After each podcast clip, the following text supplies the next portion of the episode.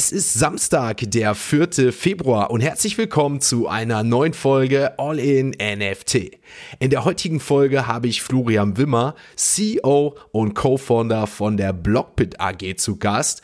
Florian stellt uns einmal das Unternehmen, seinen Werdegang von KPMG zum eigenen Startup, zum eigenen Unternehmen vor und ein Krypto- bzw. NFT-Software-System, das uns ermöglichen soll, soll, leichter unsere Steuererklärung abzugeben.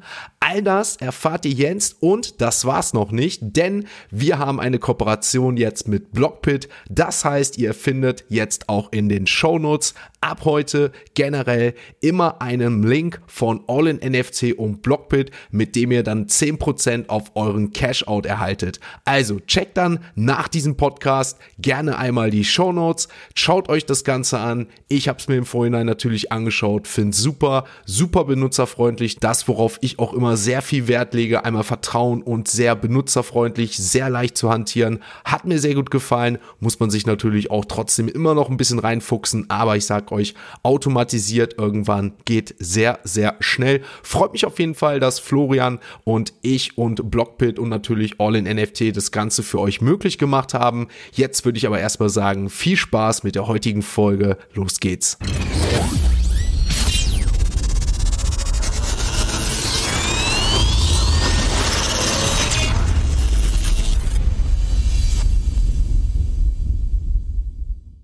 Ja, wie vorhin vorgestellt, habe ich den lieben Florian Wimmer zu Gast, CEO und Co-Founder von Blockpit. Florian, zuallererst grüß dich, herzlich willkommen. Wie geht's dir? Grüß dich, Sebastian. Äh, freut mich hier zu sein. Mir geht's blenden. Danke, auch für dir auch. Ja, danke, mir geht's auch sehr gut. Danke der Nachfrage. Ähm, du kommst, man hört es schon langsam oder man hört es raus, nicht aus Deutschland, du bist deutschsprachig, aber ähm, stell dich doch gerne mal vor, wer ist denn ähm, Florian Wimmer und wo kommst du her? Und was machst du vor allem? Korrekt. Äh, ich komme aus Österreich, äh, nicht aus Wien, sondern äh, aus dem in Deutschland am nächsten gelegenen Hauptstadt Linz, also aus Oberösterreich. Ähm, mein Background, also ich komme aus dem Software Engineering, habe Programmieren studiert, war danach bei KPMG vier Jahre angestellt ähm, im, im Marketingbereich. Ähm, dort ein bisschen Einblicke auch bekommen natürlich in das gesamte Thema Wirtschaftsprüfung, Steuer, ähm, ja, das, das langweilige Zeug sozusagen. Und bin dann 2015 in Krypto reingestolpert, äh, mhm. über Bitcoin Mining, äh, dann alles ausprobiert, natürlich Ethereum kam, äh, dann der ICO-Hype in 2017, und auch heute noch, ja, alles, was man irgendwie machen kann, ähm, bin ich dabei und hatte dann natürlich sehr, sehr schnell auch meine Konfrontation mit dem Thema Steuern und irgendwie diese ja, äh, Dreifaltigkeit aus Softwareentwickler, KPMG-Background und selbst in Krypto war dann ausschlaggebend, dass ich auch äh, 2017 dann Blockbit gegründet habe oder mitgegründet habe, um eben eine vollautomatisierte Lösung für dieses Steuerproblem anbieten zu können. Ja, nice. Ja, da kommen wir auf jeden Fall gleich noch zu, ähm, wenn wir das Ganze vielleicht mal kurz vorstellen, wie es dazu kam, was das Ganze ermöglicht. Ähm, du bist 2015 in den Kryptomarkt eingestiegen. Also da muss man ehrlich sagen, also ich habe viele hier, die dann sagen, so 2018, 2017, 2016, 2015 ist ja schon also wirklich sehr früh. Ähm, wie alt bist du? Wie alt warst du zu dem Zeitpunkt? Und wie bist du vor allem dann so auf das Thema aufmerksam geworden? Weil, ähm, wie gesagt, das war ja noch sehr früh. Du hast gerade gesagt, IS ist dann, dann groß in dem Sinne erst danach gekommen oder mit, mit dir, als du das erlebt hast mit Bitcoin. Ähm, was hat dich in diesem Moment dann so gefesselt? Weil ich meine, jetzt, jetzt aktuell sprechen wir ja noch von der Zeit 2023, wo viele sagen, will ich nichts mehr zu tun haben. Ne? Was hat dich gefühlt, ja, jetzt schon fast vor zehn Jahren denn so gepackt, dass du sagst, ey, damit muss ich mich beschäftigen, das ist das the next big thing, so ungefähr? Äh, wie alt war ich? Äh, 25 damals. Ja. Ähm, wie bin ich drauf gekommen? Äh, eigentlich äh, über eine schräge Story. Ein Freund hat mich mitgenommen zu, zu so einem Ponzi-Scheme äh, um, um Bitcoin-Mining. Also das, das war nicht das echte Ding. Also sie haben halt äh, Krypto quasi genutzt, um hier einen Pyramidenspiel aufzubauen. Und da habe ich dann irgendwie gesagt, ah, Bitcoin, das habe ich schon mal wo gehört. Ja, also ich bin generell, ich war immer, ich war immer Gamer und sehr viel unterwegs äh, in, in Foren jeglicher Art und da ist man schon mal über Bitcoin gestolpert. Für mich war das aber damals äh, ja irgendwelche Forenpunkte oder was man halt sammeln kann. Ja, ich habe das damals gar nicht verstanden und äh, ja, mit dieser Einladung und mit diesem Vortrag, äh, der zwar sehr dubios war, aber so ist das Thema wieder für mich auch aufgekommen. Und tatsächlich war der Bitcoin irgendwo bei 300 Euro ja, äh, rum. Und wie ich es halt damals gesehen habe, war es irgendwie ein Euro oder zwei. Und ich okay, da muss irgendwas passiert sein. Äh, schau dir mal näher an. Und habe mich dann wirklich sehr eingelesen, äh, nicht nur in Bitcoin jetzt als Asset zum Investieren, sondern auch in Blockchain-Technologie und was eigentlich damit gelöst werden soll und war dann eigentlich hooked. Ja. Also der, der Developer in mir war hooked mit, mit, mit mhm. der ganzen Thematik äh, Blockchain. Damals noch nicht Smart Contracts, das kam dann mit Ethereum äh, knapp nachher. Ähm, aber natürlich auch äh, der, der junge äh, Bursche mit 25, der gemeint hat, naja, vielleicht kann man hier Geld machen. Ja. ja. Und, und so ist das Ganze dann gestartet. Und seitdem eigentlich, ja, ähm, was dein täglicher, definitiv jetzt ein täglicher Begleit, äh, eine Begleitung in meinem Leben, ja, aber auch damals in der Freizeit eigentlich nur noch um das gegangen. Ja, ja, nice. Also ich weiß, dass es viele Leute interessiert, ne, um das Thema mal aufzu, äh, aufzugreifen. Wie sieht das denn aus? Ähm, 2015 hast du dann auch bei dem Kurs dann von 300 Euro auch mal gesagt, jetzt investiere ich in den Bitcoin, jetzt hole ich mir, jetzt hole ich mir Bitcoin. War das der Punkt oder war es dann so, dass du sagst, ah, irgendwann später habe ich schon vierstellig gesehen, dann bin ich eingestiegen. Ähm, hältst du die Bitcoin noch? Ähm, wie sieht das Ganze aus? Hier so Retalk mal an der Stelle. Bist du, bist du durch den frühen Bitcoin-Einstieg schon reich geworden in dem Sinne? Äh, also ich habe tatsächlich bei 300 gekauft. Ja. ja. Ähm, ich habe aber dann eigentlich das meiste Geld tatsächlich in Mining investiert. Äh, was nicht die beste Entscheidung war. Also einfach nur die Bitcoins zu kaufen und zu halten wäre besser gewesen. Ähm, mhm. Aber es war auf jeden Fall die Erfahrung auch, äh, auch ganz cool. Es ist dann im Endeffekt nicht so weit, so viel rüber, rumgekommen, wie wenn ich nur Bitcoin gekauft hätte. Aber euromäßig hat sich dank des Kursanstiegs trotzdem äh, ganz gut ausgezahlt. Ja, und dann 2017 äh, viel ausprobiert, viel gewonnen, also tatsächlich wirklich äh, gut dagestanden und dann auch alles wieder mit runtergenommen. Äh, also mhm äh, war dann wieder fast zurück äh, bei meinem Investment, das ich 2015 äh, getätigt habe, in 2018. Ja. Viel gelernt, ja. Ich habe es mhm. dann im nächsten Bullrun besser gemacht. Ja. Ähm, aber der klare Fokus für mich ist halt auch das eigene Unternehmen. Ja. Das ist ja. das nachhaltigste Investment. Ähm, aber man kann natürlich die Finger nicht davon lassen. Also ich habe auch viele NFTs, ich habe, äh, ich mache Play-to-Earn-Gaming, ja, also alles äh, ausprobieren und, und wenn es nicht Geld bringt, dann zumindest mit Erfahrung. Ja, also das muss ich auch sagen, ne, hört sich jetzt nach dem typischen Hodler an, der jetzt dadurch äh, bei dir entstanden ist. Und äh, das sage ich auch mal, dass das äh, beste Invest, was man tätigen kann, ist die Investition in sich selbst, ähm, sei es privat oder beruflich. Ähm, da erreicht man mehr als mit allem anderen. Ähm, natürlich will ich jetzt nicht sagen, das bringt es nicht, aber ähm, wie gesagt, die, die Investition in sich selber ähm, ist immer noch die größte, weil man ähm, zum einen mehr damit lernen kann und auch meiner Meinung nach noch mehr mit erreichen kann. Ne? Ähm, du hast gerade schon angesprochen, wechseln wir doch mal so in die diese Kategorie. Ähm, du hast auch einige NFTs. Ähm, eine Community-Frage, die sich hier jeder stellen muss, ist uh, What's in your wallet? Was hast du, was hat Florian denn äh, Schönes an NFT-Schätzen in, in seiner Wallet versteckt? Äh, ganz verschieden. Ja, ähm, einiges, was ich wirklich auch an, an reiner Kunst habe äh, oder an Profilbildern, ähm, das äh, einfach, weil es mir gefällt. Ja, also das hat jetzt keine Utility, aber grundsätzlich bin ich eher derjenige, der sagt, ich, ich hätte gern Utility hinter meinem NFT. Ähm, daher bin ich sehr, sehr stark auch in, in ja, äh, Gaming-NFTs, äh, Play to Earn in, in diese Kategorie ähm, oder auch, wenn es wirklich starke Communities gibt, äh, wo man dann auch real life ein bisschen was davon hat, ja, äh, wenn man NFT-Hodler ist.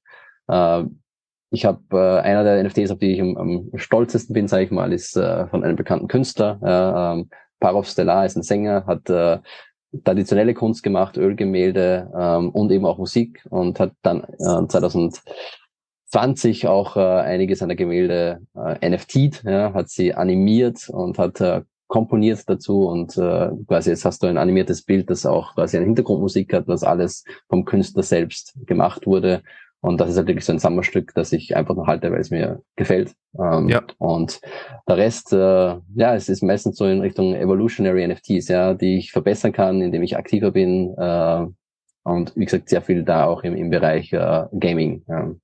Ja, ja, für die Leute, die sich das Video gerade auf YouTube anschauen, man sieht es ja bei dem Hintergrund, das ist das Ölgemälde, was du gerade gesprochen hast, ne? Also davon, da, das genau. wurde dann, ich glaube, was hast du vorhin mir erzählt, 80 Stück sind es gewesen, die, die Ölgemälde und vier NFTs sind dann davon äh, auf die Blockchain gebracht worden, ne, von dem Künstler.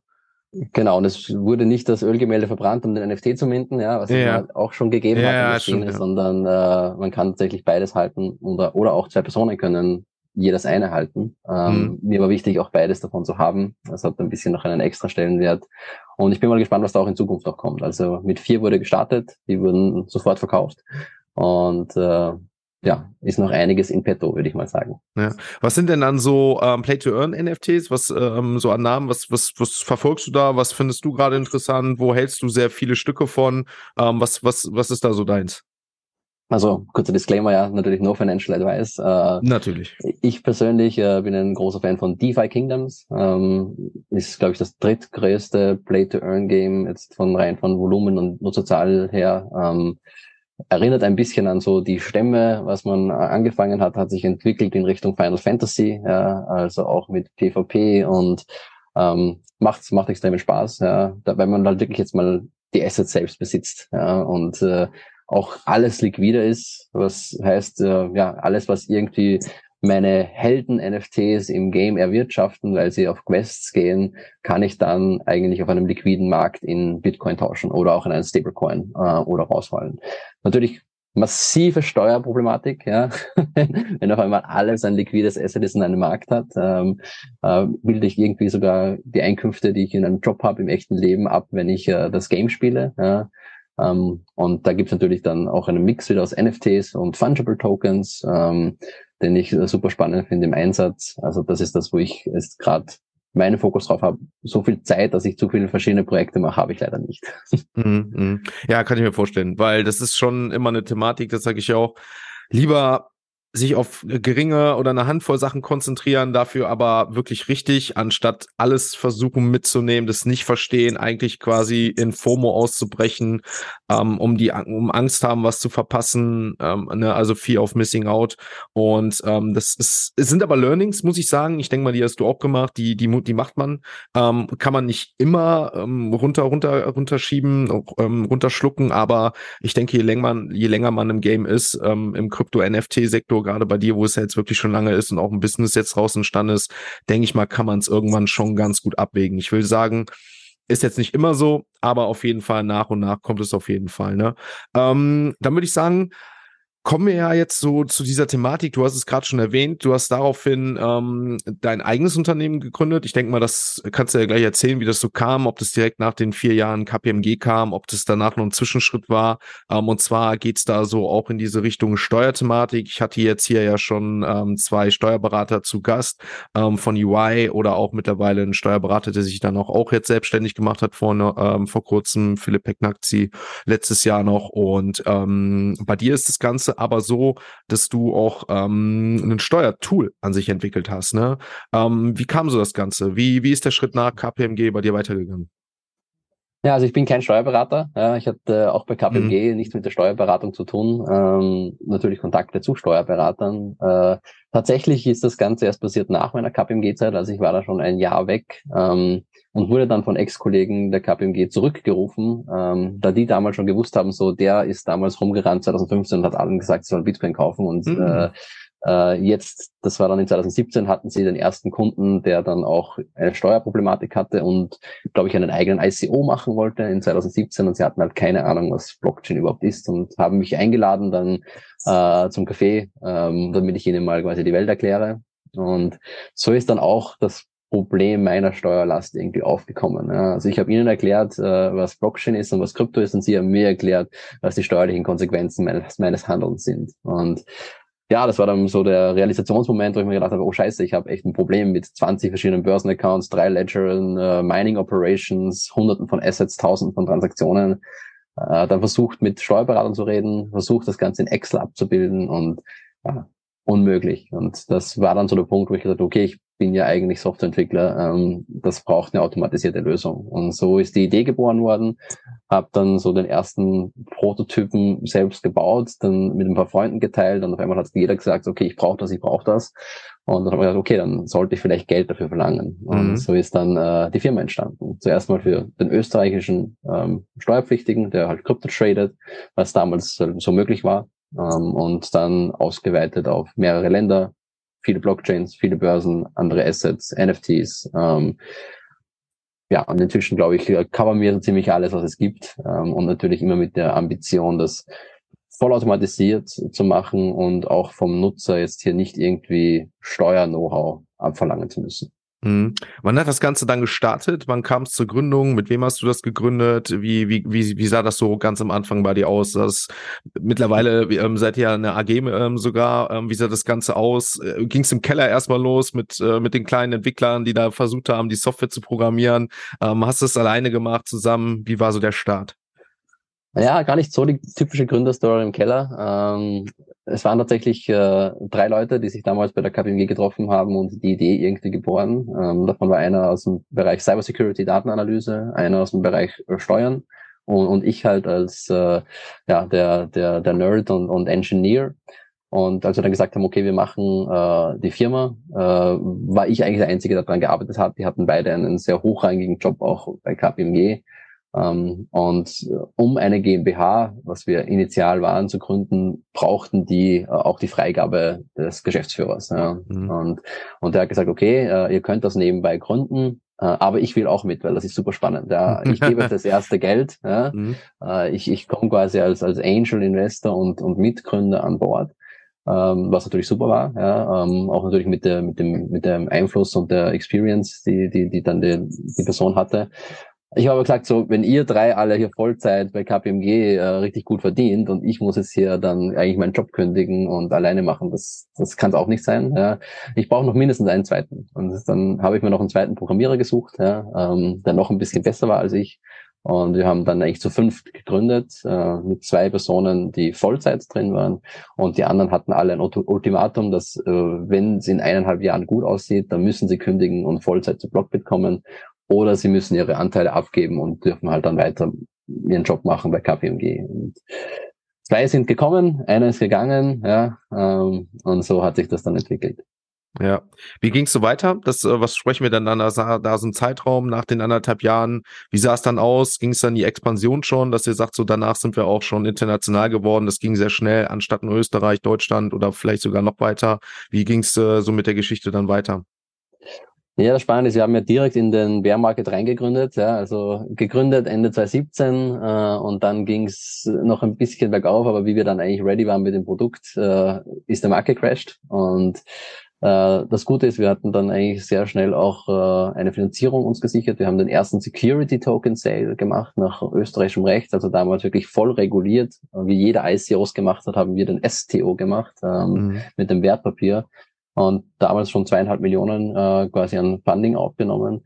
Und das hat dann Anfang 2020 eigentlich zu einem äh, für uns sehr positiven Ereignis geführt. Äh, einer unserer größten Mitbewerber aus Deutschland, äh, namentlich CryptoTax, ähm, hatte das Funding nicht und dann leider halt im Bear Market auch äh, die Umsätze nicht. Und wir hatten dann die Chance, quasi äh, den deutschen Mitbewerber zu akquirieren, damit den deutschen Markt zu öffnen und äh, sind dann ja 2020 im Sommer mit denen zusammengemerged. Ähm, und somit wurde dann quasi aus, aus CryptoTex auch ein Block für Deutschland, äh, kann mhm. man sagen.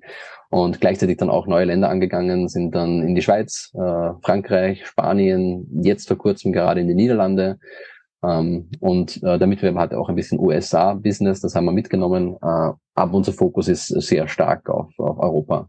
Ja, da werden wir ich uns weiter fokussieren. Ja, ich wollte gerade fragen, ne? ich denke, diese Expansion, weil ich glaube, da ist natürlich auch nochmal ein anderer Zeitvorsprung. Jetzt vor allem in die Staaten ist natürlich sehr schwierig. Ne? Ich denke, ich weiß nicht, wie, denke, da gibt's jetzt vielleicht noch mehr Anbieter, noch mehr, die vielleicht sogar noch ein bisschen früher dran waren als ihr. Ähm, das denke ich mal ist schon schwierig. Aber sagst du auch, ähm, vielleicht der asiatische Raum oder auch Afrika in Zukunft, wo ich ja ähm, auch mittlerweile sehr viel von mitbekomme, Nigeria, die sehr, sehr viel auf CBDCs setzen. Ähm, das sieht man ja schon, dass sehr viele Staaten ähm, den Gedanken haben, auf das digitale digitale, auf digitale Währungen zu gehen, wie gesagt, den CBDC forcieren. Ähm, sagst du, ähm, wenn wir da was mitbekommen, sind wir da schon eigentlich mit dem ersten Schritt in der Tür, um das Ganze abzufangen? Absolut. Also wir beobachten den Markt natürlich. Ähm, es ist halt bei uns sehr abhängig von der Regulatorik und die Steuergesetze sind jetzt äh, gerade jetzt außerhalb von Europa und, und den USA teilweise nicht so streng, ja, ähm, beziehungsweise für Krypto gibt's da oftmals einfach noch, noch gar nichts. Also das ist einfach so unreguliert, dass es natürlich auch schwierig ist, hier zu sagen, du baust eine Software oder eine Steuerlogik dafür. Ähm, es braucht die Regulatorik zuerst und da sind wir natürlich äh, immer ähm, am Lauschen und am Hinschauen, was tut sich so. Äh, in Europa tatsächlich auch dabei, Regulatorik auch mitzugestalten. Also wir sitzen auch in Brüssel äh, bei der EU-Kommission, wir sitzen mhm. auch äh, beim BMF in Deutschland, in Österreich, ähm, so in Expertengremien und geben da auch ein bisschen unseren Input, was ist denn technologisch überhaupt sinnvoll und möglich. Ähm, und wir sehen natürlich jetzt auch gerade asiatisch, das ist angesprochen, Japan, Korea hier mit Vor, äh, Vorstößen, auch im Kryptosteuerrecht. Ähm, also das ist ganz oben bei uns auch auf der Agenda. Indien, super spannend, Riesenmarkt für uns, ähm, aber natürlich auch äh, ja, Südamerika, Afrika, äh, da tut sich einiges. Wir haben einen standardisierten Prozess. Wenn wir sagen, wir wollen in ein Land rein, dauert das normalerweise zwischen eineinhalb und drei Monaten, ähm, kommt auf die Komplexität an, aber viel mehr für uns natürlich auf das Thema Regulatorik und ist der Markt überhaupt interessant. Ja, ja. Ähm, wie groß ist mittlerweile die Firma Blockpit? Wie viele, was hast du, wie viele Mitarbeiter sind da jetzt mittlerweile, die du, die da quasi unter dir agieren? Wir sind 40 Mitarbeiter aktuell, mhm. ähm, mindestens zwei Drittel äh, im Product- und Development-Bereich, also immer noch eine sehr produktgetriebene Firma, mhm. äh, sind jetzt aber auch dabei, vor allem auch im B2B-Business, also Enterprise-Business hier auszubauen, da wir natürlich auch diese Lösung haben für den Endkonsumenten, der Steuern erklären muss, aber auch eine Infrastrukturlösung, das eigentlich jeder diese Steuerlogik ähm, bei sich einbauen kann. Und wir hatten da auch, äh, haben mehrere Kunden, wir hatten auch einen Kunden aus Deutschland, äh, Nuri, die Steuerreports für ihre Nutzer angebunden haben. Äh, das waren wir im Hintergrund, ja. Mhm. Äh, mal sehen, wie sich diese Story weiterentwickelt. Die haben ja leider den, den Bear Market nicht jetzt so gut überlebt, aber werden eventuell saniert. Also schauen wir mal, vielleicht gibt es das Angebot von uns da weiterhin im Hintergrund. Wir sind nicht an der Börse. Wir sind zwar eine AG, aber wir sind nicht gelistet. Ähm, okay. Wir haben in die AG umgewandelt, um uns darauf vorzubereiten. Ja. Mhm. Ähm, wir haben tatsächlich auch unsere Aktien tokenisiert. Also wir sind auch, äh, glaube die einzige aktuell EU-regulierte AG, ähm, die Aktien auf der Blockchain übertragen und das tatsächlich auch so im Firmenbuch eingetragen hat. Äh, war ein, mhm. ein wirklich harter Kampf mit dem Firmenbuchrichter, äh, um das reinzubekommen.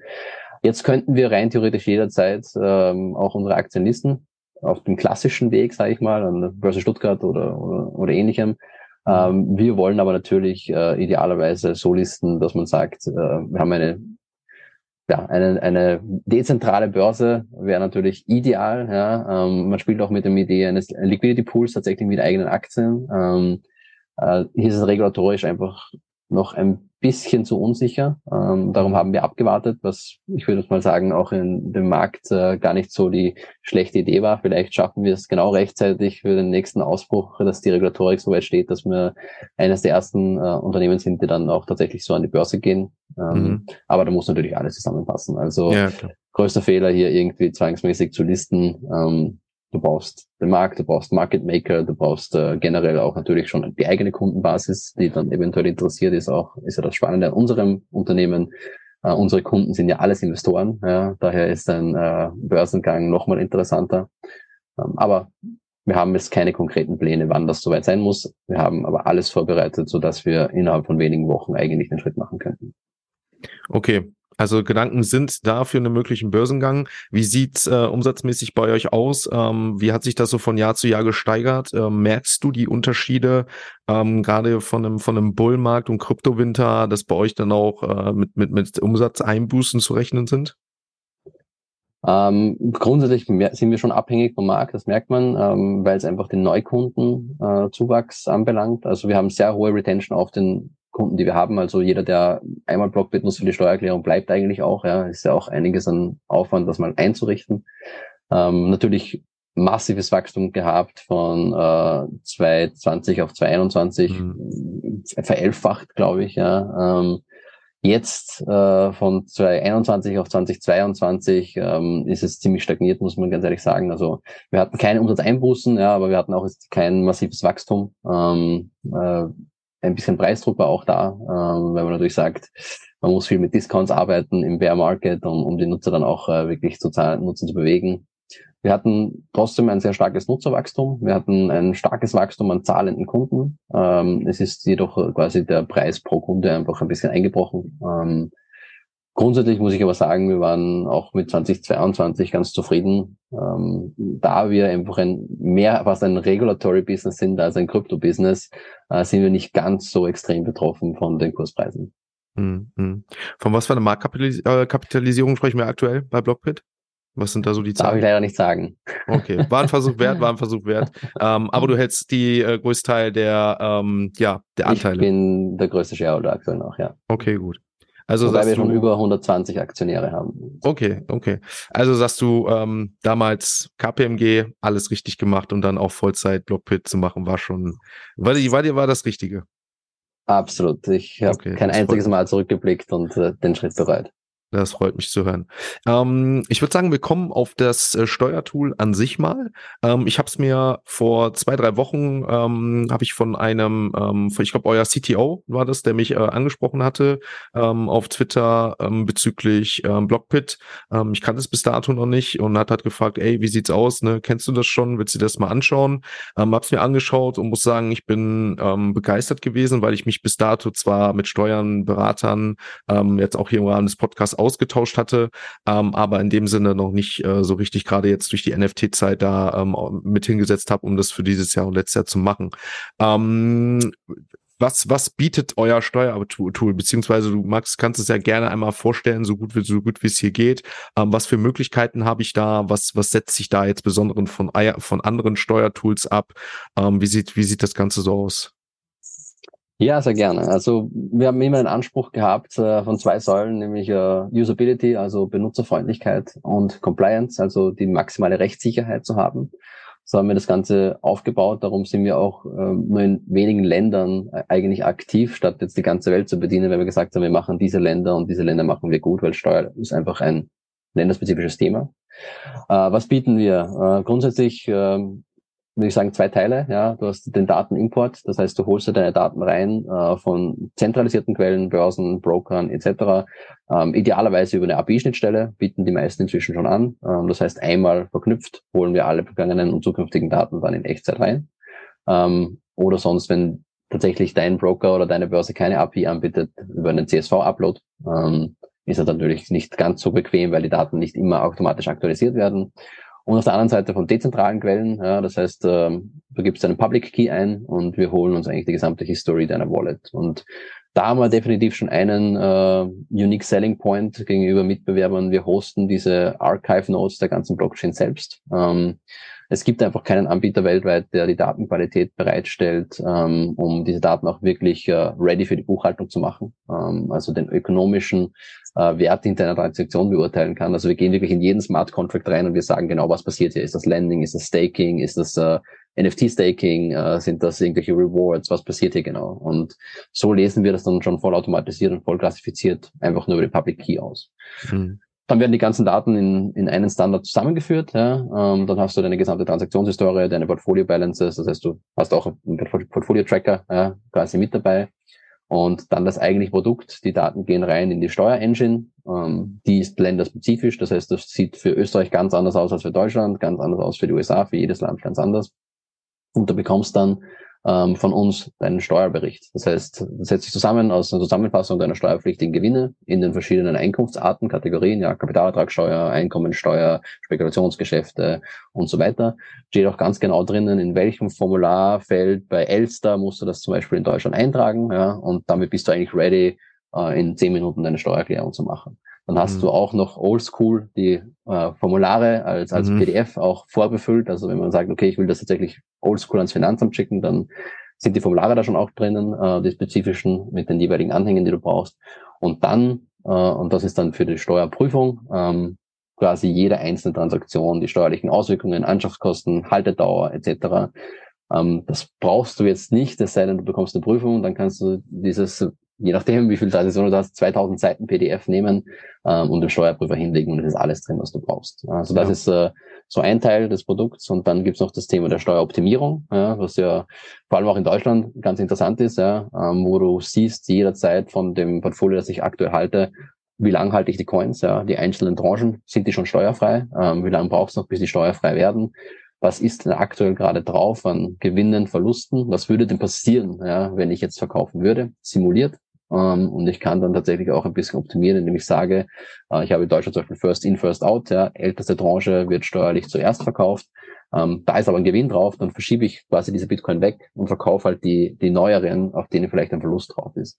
Und da haben wir so eine Steueroptimierungstool, dass du da sehr viel ähm, ja, äh, Informationen bietet, um solche Entscheidungen dann auch unterjährig treffen zu können, um Steuern zu sparen, Verluste mit Gewinnen auszugleichen etc. Mhm. Ähm, ich habe mir das Ganze bei euch ja schon angeguckt. In dem Sinne weiß ich schon, in dem Sinne, wie es abläuft. Aber vielleicht kannst du es nochmal ganz kurz erklären. Du hast ja gerade die verschiedenen Unterschiede auch gesagt mit den Steueroptimierungen. Ähm, also ich habe ja dann beispielsweise das Dashboard bei euch, kann ich mir selbst kreieren, ich kann meine Wallets hinterlegen, alles kostenlos, ne, damit ich mir auch den Überblick verschaffen kann. Und wenn es dann quasi an die Umsetzung für den Steuerreport geht, dann kommen ja ähm, diese, diese kostenpflichtigen Sachen, wo ihr sagt, da habt ihr dann die Umsätze, das ist euer, eure Geschäftsidee. Ähm, was gibt's denn da ähm, für die, also was gibt's da an unterschiedlichen ähm, Angeboten? Ich glaube, drei Stück sind's gewesen, meine ich insgesamt, die du da, äh, die angeboten werden, ne? Genau, also wir haben äh, verschiedene Lizenzmodelle. Äh, bei Lizenzen heißt es immer quasi, du kaufst dir eine Lizenz für das Steuerjahr. Das heißt, ähm, du kaufst dir zum Beispiel für das Steuerjahr 2019 eine andere Lizenz für 2022. Ähm, und da gibt es verschiedene Preiskategorien. Da starten wir 49 Euro. Ähm, das ist äh, limitiert an, wie viele Transaktionen du haben darfst. Wenn du darüber bist, müsstest du das äh, die Lizenz upgraden. Ja.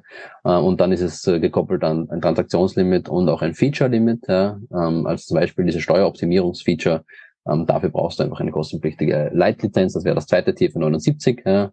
Das gibt's im ersten noch nicht. Und wir werden auch in Zukunft äh, viele, viele neue Features noch einplanen und die werden halt nicht für jedes äh, Modell dann auch verfügbar sein. Ähm, kann ich jetzt noch nicht so viel sagen. Ähm, grundsätzlich äh, Vielleicht noch ganz spannend, das lässt sich steuerlich absetzen. Ja, also die Kosten für unsere Software lassen sich steuerlich 100% absetzen. Ja. Ist das mit in der Steueroptimierung noch schon mit dabei? Äh, in der Steueroptimierung noch nicht, weil die okay. Steueroptimierung äh, natürlich nur deine Kryptos-Thematiken mit einbezieht und nicht jetzt deine Einkünfte aus Angestelltenverhältnis etc. Ja, also das, das kommt dann alles dann zusammen im Elster oder je nachdem, wie du die Steuererklärung machst. Ähm, aber in Österreich und Deutschland ist das ein, ein, ein super Benefit. Genauso wie ich Steuerberaterkosten absetzen kann, kann ich auch diese Software absetzen. Habe ich die Möglichkeit, denn auch bei euch quasi so ein Full-Package-Paket zu nehmen, dass ich sage so, ey, ich habe gar, hab gar keine Lust, das zu machen. Mittlerweile ist es ja so, dass sehr viele Steuerberater sagen, ey, ähm, ich mache das, aber ich mache das nicht, dass ich jetzt mir deine Wallets anschaue und da jetzt alles festhalte, sondern da ist ja eher so diese Idee, ähm, wenn ihr alles in der Exit-Tabelle, wenn ihr das in der Wallet habt ne, und alles nachgewiesen, dann übernehme ich das und mache dann halt diese die, die Steuern für das vergangene Jahr oder für das aktuelle Jahr. Habt ihr dieses Angebot auch, dass ihr sagt, wir arbeiten auch in dem Sinne mit den Steuerberatern zusammen, die es wird unser Tool genutzt ähm, und das Tool beziehungsweise diese Sachen gehen dann an die Steuerberater weiter, die dann auch die Steuererklärung machen. Also wir haben mehrere Steuerberater sonst mit denen wir zusammenarbeiten, ja, die mhm. nutzen auch unser Tool. Ähm, was noch kommen wird dieses Jahr, ist dann tatsächlich eine wirkliche Steuerberater-Suite, ähm, wo noch ein bisschen mehr Automatisierung für diesen Prozess dann äh, dabei ist. Äh, was wir jedoch mit einem Partnerunternehmen anbieten, ist auch tatsächlich eine Online-Beratung. Ähm, das heißt, du kannst dir einen Steuerberater oder auch einen der Blockbit Support Agents äh, buchen ähm, und derjenige dann auf Stundenbasis äh, unterstützt er dich bei der Einrichtung der Software. Ja, also wenn du wirklich nur sagst, ich habe keinen Bock auf das Ganze, ich gebe dir meine Public Keys, ich gebe dir meine API-Schlüssel ja, und bitte mach du das Ganze für mich. Ja.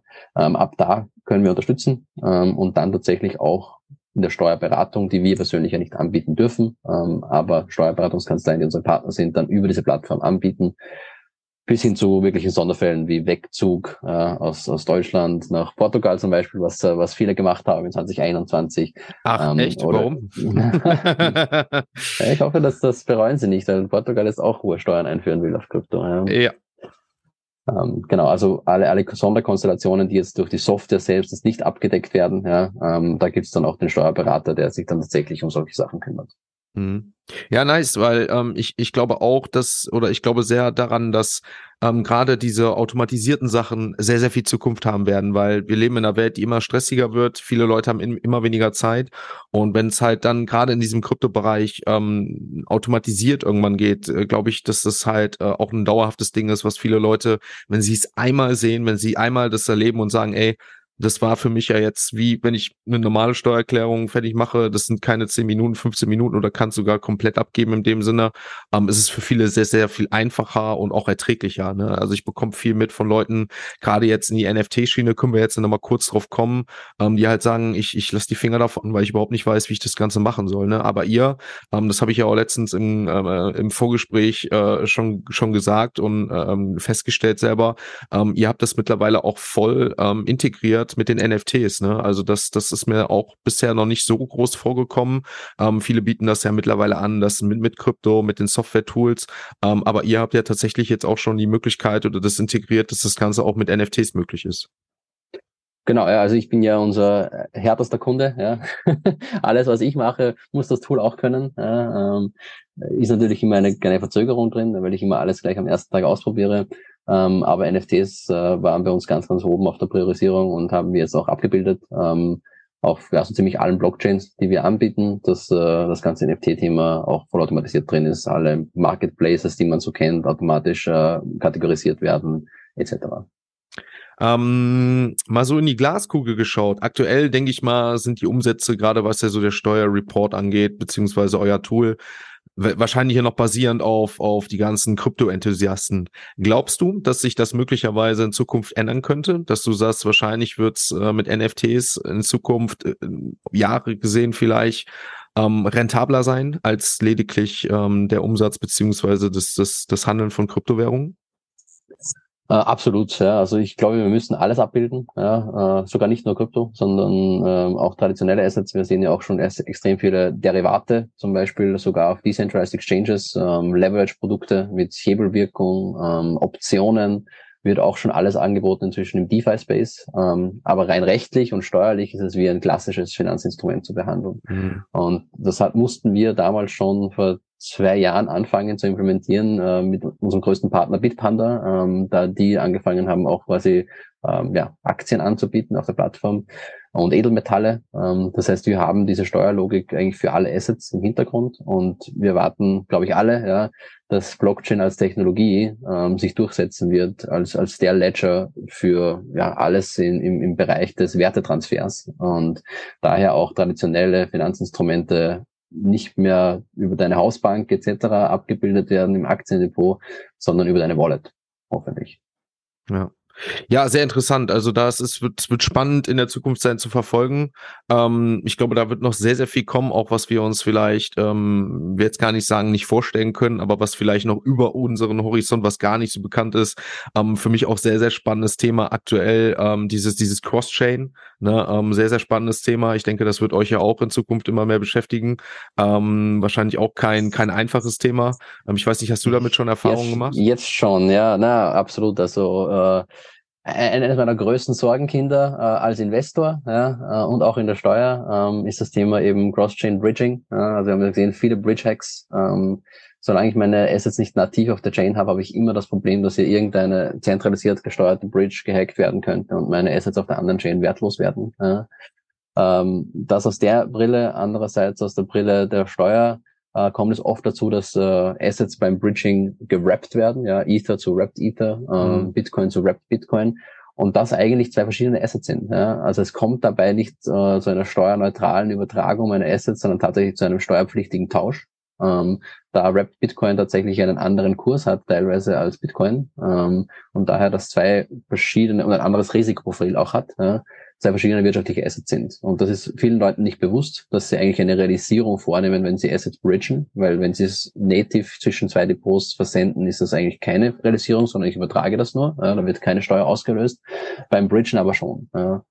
Ähm, und, und das ist äh, erstmal technisch natürlich teilweise dann auch äh, gar nicht so einfach abzuwickeln, dass du sagst, du hast eigentlich Trades von einem S, von einem, von einer Blockchain auf eine andere Blockchain hast du einen Trade. Ja. Äh, wir können das inzwischen, äh, war aber gar nicht so einfach zu implementieren. Ähm, aber natürlich auch die steuerlichen Konsequenzen den Leuten aufzuzeigen, damit hier nicht unbewusst dann Altvermögen, ja, steuerfreie Coins, die ich schon, meine Bitcoin, die ich schon hatte seit Ewigkeiten, jetzt will ich sie irgendwie als Kollateral einsetzen in einem Ethereum Smart Contract und dann sende ich die nach sieben Jahren äh, auf, auf, auf Ethereum, dann wird das Ganze gerappt und ich, ich beende damit die Haltefrist. Ja. Mhm. Ja, interessantes Thema, ne? Also da sieht man, dass das nimmt kein Ende, sondern es wird gefühlt immer mehr. Man würde ja denken, ne, diese Regulierung und sowas schreitet voran, aber ich habe das Gefühl, so schnell wie die Regulierung, also so langsam wie die Regulierung ist, so schnell kommen immer wieder schon neue Sachen, wo man sich schon wieder neu darauf vorbereiten muss. Ähm, spannendes Thema, ne? Ich denke, das wird uns auch noch sehr, sehr lange verfolgen, bis da endlich Klar Klarheit herrscht. Ne? Ähm, sei es jetzt Thema hier äh, Mika-Verordnung, eine einheitliche Kryptoregulierung in der EU und ähm, wie gesagt, wenn das immer weiter äh, vorgeschoben, nach hinten geschoben wird und immer wieder neue Sachen kommen, befürchte ich, wird es halt noch sehr lange dauern und immer wieder neue Sachen sein, die, die, die, mit die man sich beschäftigen muss. Ne? Weil wenn wir es nicht machen, wer macht es dann im Endeffekt? Weil letztendlich ist ja jeder für sich selber verantwortlich, ne? Und ähm, ich hoffe nicht, dass es irgendwann wem auf die, auf die Füße fällt. Also Regulierung wird nie vor der technischen Revolution sein und wird ja. nie damit aufschließen, ja, das, das hatten wir doch nie und das wird auch nicht passieren. Ähm, und es ist auch, äh, was, was die Regierung und die, die Authorities machen, ist ja eigentlich so die Masse erschlagen. Ja, sie werden nie 100 Prozent abdecken können, aber wenn sie 80 Prozent schaffen, ist das schon gut. Ja? Ähm, und da ist eigentlich das, was uns jetzt am meisten auch beeinflusst in unserem Business und auch wahrscheinlich jeden Krypto-Trader, ist die DAC 8 Regulierung, die 2026 kommt. Ja? Mhm. Also ab dem 1.1.2026 müssen dann alle Kryptodienstleister äh, die Nutzer KYC-Daten und die Transaktionsdaten an die Behörden melden. Und dann haben die Behörden das erste Mal wirklich auf einer Massenskala ja, diese Daten ähm, und vermutlich auch dann die, die Möglichkeiten und die Softwareprozesse, um diese Daten zu ver, verarbeiten. Und dann sehen die halt auf einen Schlag, welche Gewinne hast du realisiert und was hast du in der Einkommensteuererklärung angegeben. Ja. Und wenn das nicht zusammenpasst, dann bekommst du mal einen Brief ja. und dann kannst du dich erklären. Und wenn du dich nicht erklärst, dann kommt wahrscheinlich die Finanzamtprüfer. Ja. Das wünsche ich keinem, muss ich ehrlich sagen. Also ich habe es zum Glück noch nicht erlebt und ich wünsche einmal auf der Liste gar nicht gut. Okay, gut. Ne, dann, wie gesagt, wir sind ja beide keine Steuerberater, aber da vielleicht mal so den erhobenen Zeigefinger an alle, ähm, sich mit dem, mit der Sache und mit der Thematik auch mal äh, ja auseinanderzusetzen. Ähm, Florian, vielen, vielen Dank. Ähm, bevor wir das Ganze hier beenden, ähm, wir haben ja da auch drüber gesprochen, weil es auch Sinn macht, ähm, auch für die für die Podcast-Zuhörer, für die All-in-NFT-Community und alle, ähm, die im Space dabei sind, auch was rauszuhauen. Du kannst ja gerne nochmal deine abschließenden Worte an die Zuhörer teilen und äh, was wir jetzt hier zusammen auch ermöglichen. Ja, auf jeden Fall. Also das hast du schon gesagt. Ähm, ich kann empfehlen, dass, äh, dass sich jeder damit beschäftigt. Und wenn es nur um die Dokumentation geht, damit ich das nicht mehr aufholen muss. Ich muss sagen, ich habe ordentlich gelitten, 2017 äh, dann eigentlich die letzten zwei Jahre aufzubereiten. Das einmal einzurichten, dann hat man es zumindest in der Hinterhand, sollte etwas sein. Ja, und wir gemeinsam äh, wollen da natürlich was ermöglichen. Also ich habe gesagt, gibt es einen, einen, exklusiven Discount ja, ähm, für alle Zuhörer des Podcasts. Ähm, wenn's, wir haben auch einen eigenen Discord tatsächlich, äh, beziehungsweise auch in eurem Discord würden wir zur Verfügung stehen, auch Steuerfragen zu beantworten, wenn es da etwas gibt. Äh, wir machen regelmäßig ja auch ähm, ja, also Workshops, Ask Me Anythings äh, ähm, zu steuern. Äh, da kommt auch ein, hin und wieder eine NFT-Frage auf. Ähm, und auch sehr viel Feedback von den Nutzern, was wir im Tool verbessern können. Also es ist ein stetiges Geben und Nehmen, äh, dass auch wir das äh, bestmöglich anpassen können. Das heißt, äh, sind wir auch sehr, sehr dankbar für jedes Feedback, gerade wenn es um NFT-Sonderfälle geht, äh, was wir hier noch verbessern könnten. Mhm. Ja, super. Wie gesagt, ähm, dann werde ich ähm, euren Link einmal zu dem Steuertool mit dem dazugehörigen All-in-NFT Affiliate-Link jetzt dann in die Show Notes hauen. Ne? Dann können die Leute sich das dann darüber einmal sharen, ähm, würden das Ganze hier bei All-in-NFT unterstützen, natürlich auch gleichzeitig mit eurem Steuertool sich mal beschäftigen können, sich das anschauen können. Wie gesagt, ich habe selbst schon getestet, habe es für ähm, als Laie, muss ich ehrlich sagen, für sehr gut befunden, weil, wie gesagt, ich habe mich davor mit solchen Tools, ähm, will nicht sagen schwer getan, aber groß noch nicht so äh, beschäftigt und muss sagen, wie du es am Anfang erwähnt hast, benutzerfreundlich, übersichtlich. Ich liebe es, wenn man Sachen direkt gezeigt bekommt, sei es in einem Video, sei es durch Bilder, Fotos. Und da wird sogar gezeigt, wie gesagt, ich auch als Technikleihe, ähm, wie du deine API-Schnittstelle ähm, bekommst, ne, das einfügst. Also wirklich auf jeder Exchange, auf großen, die wir kennen, bei Kraken, was weiß ich wo. Ähm, also das muss ich sagen, habe ich ja auch als Feedback schon ähm, an, an einen Mitarbeiter gegeben, fand ich super. Und ähm, deswegen kann ich auch nur sagen, oder habe ich ja dann auch gesagt, so, ey, lass uns das gerne zusammen machen, weil ähm, mich hat es einfach auch, also mir hat es einfach super gut gefallen an der Seite, an der Stelle. Ne? Deswegen freut es mich, dass wir da jetzt in dem Sinne zusammengefunden haben. Ansonsten, ähm, Pat ähm, Florian, bleiben dir auf jeden Fall die, ja, die letzten Worte an die Zuhörer. Magst du noch irgendwie letzte Worte richten? Ja, auch mal an dich, danke, ja, also für dieses Feedback, das freut uns natürlich extrem. Ähm, und auch danke fürs Zuhören. Ja, ich glaube, es ist eine heftige Materie, ähm, aber doch ein bisschen auch interessant. Ja, äh, und, und definitiv das Know-how zu haben, schadet nicht. Also danke für die Aufmerksamkeit. ja, wir bedanken uns, ne, ähm, jetzt auch für die Zuhörer. Ansonsten, ähm, ja, ich wünsche dir alles Gute. Bin gespannt, was im Laufe des Jahres kommt. Wir bleiben weiter im Kontakt. Wir haben ja auch gesprochen, für Laufe des Jahres möglicherweise da auch noch anders tätig zu werden. Ähm, hat mich sehr gefreut. Ähm, wie gesagt, gerne nochmal, wenn es da auch Neuigkeiten zu gibt. Ähm, ich wünsche dir und vor allem auch das, dem Unternehmen sehr, sehr viel Glück, sehr, sehr viel Erfolg und ähm, einen, einen langen Atemzug jetzt noch in dem Kryptowinter sozusagen. Aber ich denke, ähm, das, das, das schaffst du, das schafft ihr schon, das schaffen wir alle zusammen. Und ja, an die Zuhörer, ihr wisst Bescheid. Wie gesagt, die Links dazu findet ihr alles in den Show Notes, packe ich euch dazu rein. Und ansonsten würde ich sagen, schaltet dann das nächste Mal wieder ein, wenn es heißt All in NFT.